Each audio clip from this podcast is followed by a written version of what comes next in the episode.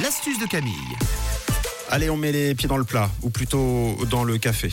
Oui, une astuce pour les amateurs de café. D'ailleurs, j'ai fait cette astuce quand j'ai entendu Jade du 9-13 hier dire qu'elle faisait couler beaucoup de café. Oui. Je me suis dit qu'elle pouvait pas boire tout ça toute seule. Peut-être que vous aussi à la maison, quand vous faites beaucoup, beaucoup de café, qu'il y a des restes, et puis à un moment donné, on fait réchauffer son café, puis il n'a pas vraiment le même goût, il n'est Oui. pas très très bon.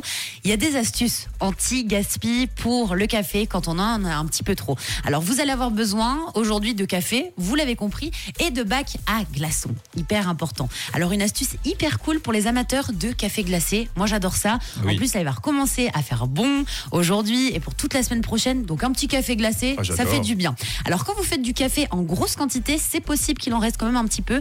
Vous allez pouvoir congeler vos restes de café au lieu de le jeter dans l'évier. On n'y pense absolument pas à congeler du café. C'est normal parce qu'en général, le café, on peut le congeler maximum deux semaines parce qu'après, ça perd la saveur. Bien Donc, sûr. on congèle son café que deux semaines. Ce que vous faites, c'est quand il vous reste un petit peu de café, vous le mettez donc dans des compartiments à glaçons. Jusqu'ici, c'est facile.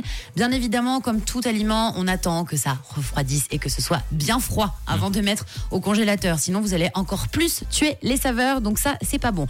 Donc on attend. Et puis quand vous voulez vous faire un café glacé, pas, trop dilué en plus, ça, ça change. Grâce aux glaçons de café, vous allez en prendre à peu près 3-4. Vous prenez votre plus euh, joli euh, euh, verre de votre cuisine, votre tasse, que vous voulez. Vous mettez donc 3-4 glaçons de café dans un verre.